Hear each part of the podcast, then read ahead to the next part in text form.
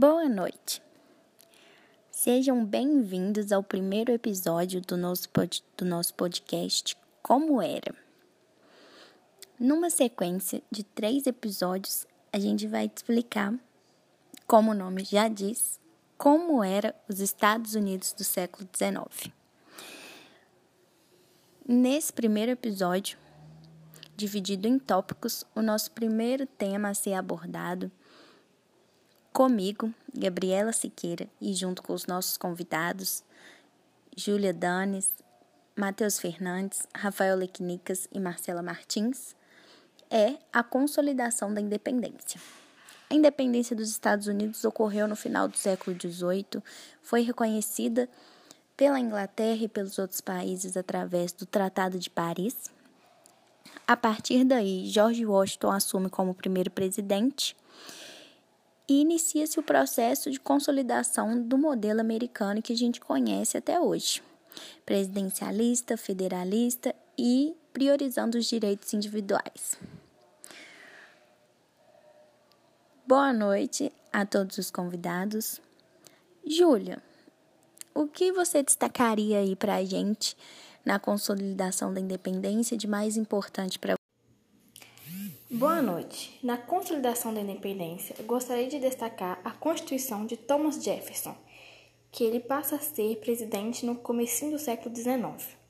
A Constituição foi baseada nas ideias iluministas, que inspiraram independências em outras partes da América, inclusive no Brasil. Boa noite a todos os ouvintes e participantes do nosso podcast. Hoje irei falar do início do processo de expansão depois da independência dos Estados Unidos e conquista dos montes Apalaches e o rio Mississippi. A expansão dos Estados Unidos em tais regiões foi motivo de atrito entre colonos e britânicos, pois a coroa inglesa havia proibido a apropriação desses locais com as nações indígenas. Porém, com a independência e, consequentemente, fim da proibição inglesa, os americanos iniciaram uma intensa migração para ocupar esses locais.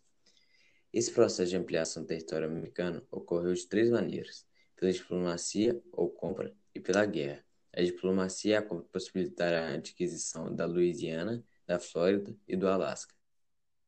Na guerra, os Estados Unidos conseguiram tomar territórios do México.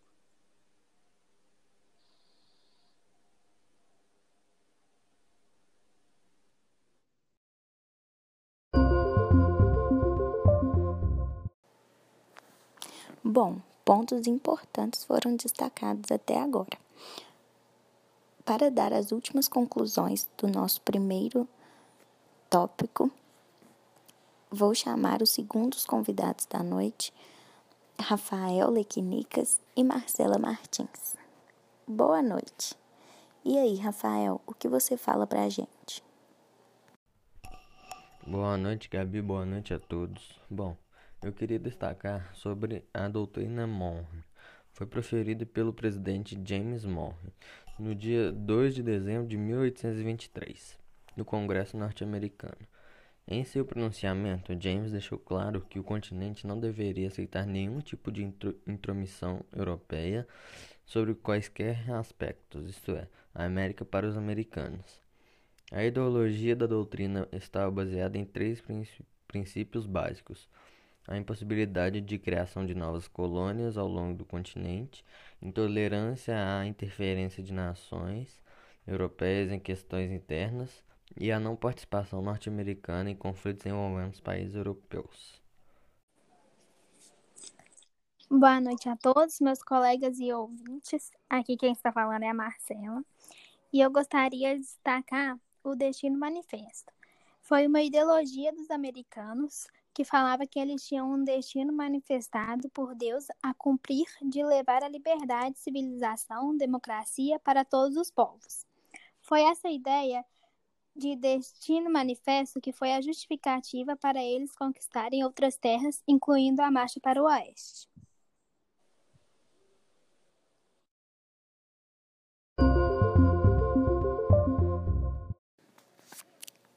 Isso mesmo. Assim, entramos no nosso segundo tópico do episódio de hoje: a marcha para o oeste. Durante todo o século XIX, aconteceu nos Estados Unidos a chamada Marcha para o Oeste basicamente a expansão das originais 13 colônias em direção ao oeste. Com essa expansão e crescimento econômico, em pouco tempo, uma leva de imigrantes da Europa, imigrantes internos, tiveram interesse em conquistar a região. Mas, enfim, como o governo seria capaz de organizar a conquista e ocupação dessas novas propriedades? Por um lado, os grandes proprietários queriam que essas terras fossem vendidas a preços altos, que impedisse a formação de concorrentes no comércio agrícola. Por outro lado, os industriários do norte e pequenos fazendeiros queriam que as terras fossem distribuídas de maneira que facilitassem a sua ocupação e permitissem o crescimento da oferta de alimentos e ampliação do mercado.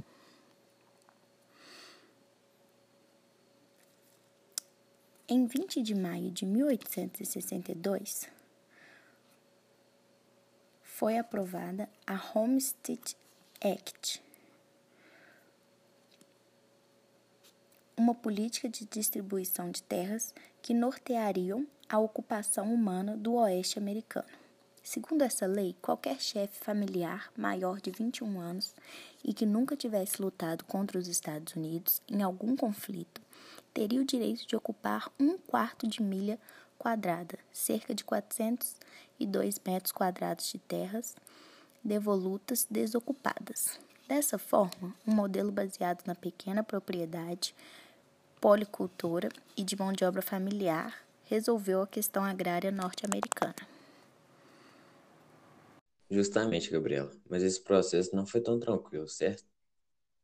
Pois, durante esse processo expansionista, os grandes perdedores americanos que habitavam as terras a oeste das três colônias originais. Os americanos, na busca desenfreada para ocupar essa região, dizimaram milhares de indígenas, apostaram-se em suas terras e destruíram seu modo de vida. A violência contra os indígenas nesse período acabou rendendo episódios como o Decreto da Lei de Remoção de Índios, de 1830 que obrigou várias nações indígenas a mudarem-se da região da Geórgia e proximidades para o oeste do rio Mississippi. Sim, Mateus. O que levou à chamada Trilha das Lágrimas, evento que causou a morte de milhares de pessoas de diferentes nações indígenas durante a marcha forçada para a nova reserva estabelecida pelo governo.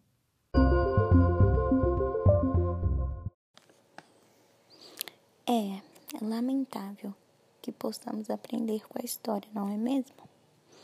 Bom, convido vocês agora para o terceiro e último tópico do nosso episódio de hoje: a Guerra de Secessão. Também chamada Guerra Civil Americana, foi uma guerra que ocorreu entre 1861 e 1865 nos Estados Unidos.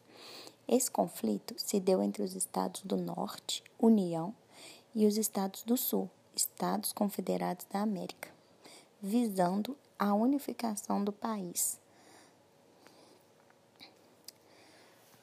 Contextualizando, a colonização não se deu de forma uniforme durante o período das 13 colônias inglesas.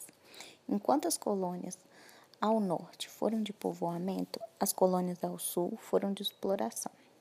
Dessa maneira, as colônias se, se desenvolveram com grandes diferenças. Não é mesmo, Rafael? Certo, Gabi. O norte tinha uma sociedade mais homogênea, progressista e com valores burgueses. O norte também construiu um parque industrial onde a mão de obra, em sua maioria livre, e os escravos eram poucos e quase irrelevantes para a economia. Já o Sul, por sua vez, tinha uma sociedade estratificada, conservadora e com valores predominantemente aristocráticos, e manteve uma economia dependente da agroexportação e baseada no sistema de plantation, e sendo assim utilizava mão de obra escrava na produção agrária. Em síntese, as principais causas do conflito são disputas políticas e econômicas envolvendo a questão escravista já que a abolição da escravidão era vantajosa economicamente para a burguesia industrial do Norte, uma vez que os ex-escravos poderiam servir de mão de obra qualificada, além de expandir o mercado consumidor interno, e seria prejudicial para o Sul. Em 1860, Abraham Lincoln, um abolicionista, venceu as eleições presidenciais. Os sulistas não aceitaram a vitória, pois isso poderia resultar em seu declínio econômico, já que a sua economia dependia da mão de obra escrava. Após a vitória de Lincoln ter sido comprovada, a Carolina do Sul iniciou o processo de separação, desligando-se da União. Outros seis estados também abandonaram a, a União após esse acontecimento. Com o rompimento, formaram os Estados Confederados da América, presididos por Jefferson Davis. Abraham Lincoln, presidente, não reconheceu não reconhece o rompimento e declara guerra à União para reincorporá-los. A Guerra de Secessão teve início já com uma enorme superioridade nortista. O norte possuía uma população extremamente maior que o sul, além de armamento devido às indústrias. Já o sul possuía uma desvantagem populacional grande e precisava importar armamentos. Além disso, a Marinha de Guerra continuou fiel à União, bloqueando o litoral dos Confederados, dificultando a exportação e importação. Em abril de 1861, Lincoln avisa os Estados Confederados que navios iriam abastecer o Forte Sumter, isto é, iriam entrar em território estrangeiro, já que os sulistas se separaram da União. Ainda em abril de 1861, antes dos navios da União chegarem ao seu destino, os sulistas invadiram e atacaram o Forte Sumter. Após dois dias, o Forte Sumter se rendeu esse evento marca o início da Guerra de Secessão. Em 1862, os nortistas dominaram o delta do Mississippi, impedindo as exportações através do porto de Nova Orleans. Exatamente, Gabi. Em seguida, foi programada a abolição em 1863. Os ex-escravos apoiaram os exércitos do norte e, ainda nesse ano, o Sul foi derrotado na Batalha de Gettysburg, que se destacou pela violência e pelo alto número de mortos. Mas foi somente em 1865 que a guerra teve fim completa do exército sulista. Nesse mesmo ano, a foi assassinado por John Bott, um sulista teatro em Washington. Pois é, depois dos estragos provocados pela guerra, 600 mil mortos e 8 bilhões de dólares em gastos, era preciso reconstruir o país rapidamente. Sim, por isso mesmo, buscando a integração do país, várias estradas de ferro foram construídas. E em 1880, a malha ferroviária já atingia 150 quilômetros. Assim, apesar das perdas humanas e prejuízos financeiros, principalmente para o Sul, que demonstrava consequência até hoje. A guerra foi fundamental para o desenvolvimento dos Estados Unidos, transformando-os em uma das principais potências industriais do mundo no final do século XIX. Bom, colegas e ouvintes, infelizmente sabemos que a reconstrução do social não foi tão simples e rápida como a reconstrução da infraestrutura e da economia do país. A guerra, o fim da guerra não acabou com a opressão sobre os, sobre os negros, agora ex-escravos, que continuaram sendo perseguidos por emendas e leis racistas, além de organizações violentas como a Ku Klux Klan criadas com o objetivo de perseguir e torturar negros. Assunto que faz parte do nosso próximo episódio, acompanhado de muito mais informação para você saber como era os Estados Unidos do século XIX. Muito obrigada por acompanhar esse episódio com a gente. Espero ver vocês no próximo.